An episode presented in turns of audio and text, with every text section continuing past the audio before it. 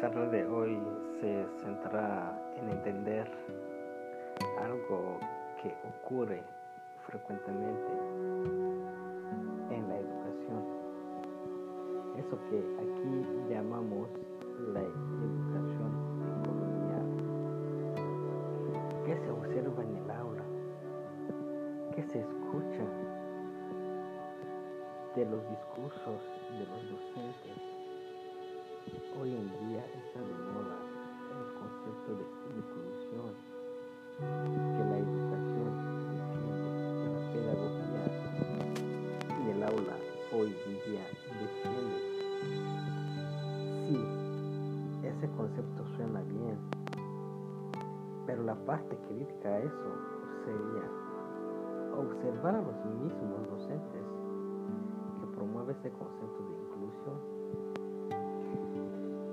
que se relaciona con sus estudiantes basándose en la etnia del, estudiante, en el color de piel, en los medios económicos que dispone o en realidad que son los mismos docentes que no se dan cuenta de que existe una discriminación dentro del aula promovido por los.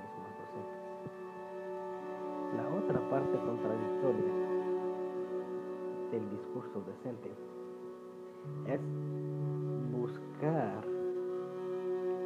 a promover una educación democrática. Pero ojo, son los mismos docentes que no toleran el libre pensar o que no promueve la libertad de los estudiantes dentro del aula.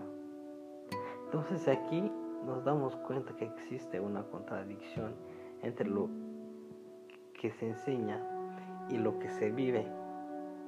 Ahora bien, viene una parte interesantísima que es la dominación que promueve la educación que adquirimos desde la colonia, la colonización.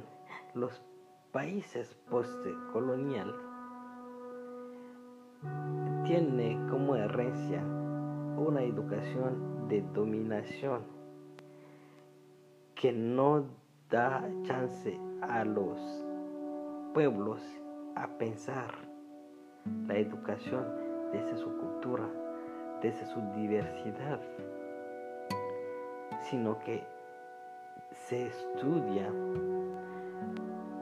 contextos diferentes a la historia del pueblo. Un contexto, por ejemplo, europeo, americano, aunque América nunca fue este, un imperialista en el sentido de dominación extranjera o de posesión de tierras fuera de sus territorios.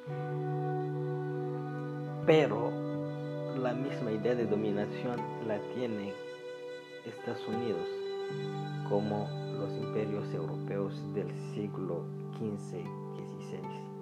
Entonces estamos aquí hablando de una educación, de una herencia educacional que muchos países de Asia, África, América Latina recibieron y que hoy en día ese mismo modelo educativo sigue vigente, que no se cumple con la realidad de los pueblos en la que se eso es lo que queríamos platicar hoy y no te pierdes otros videos que otros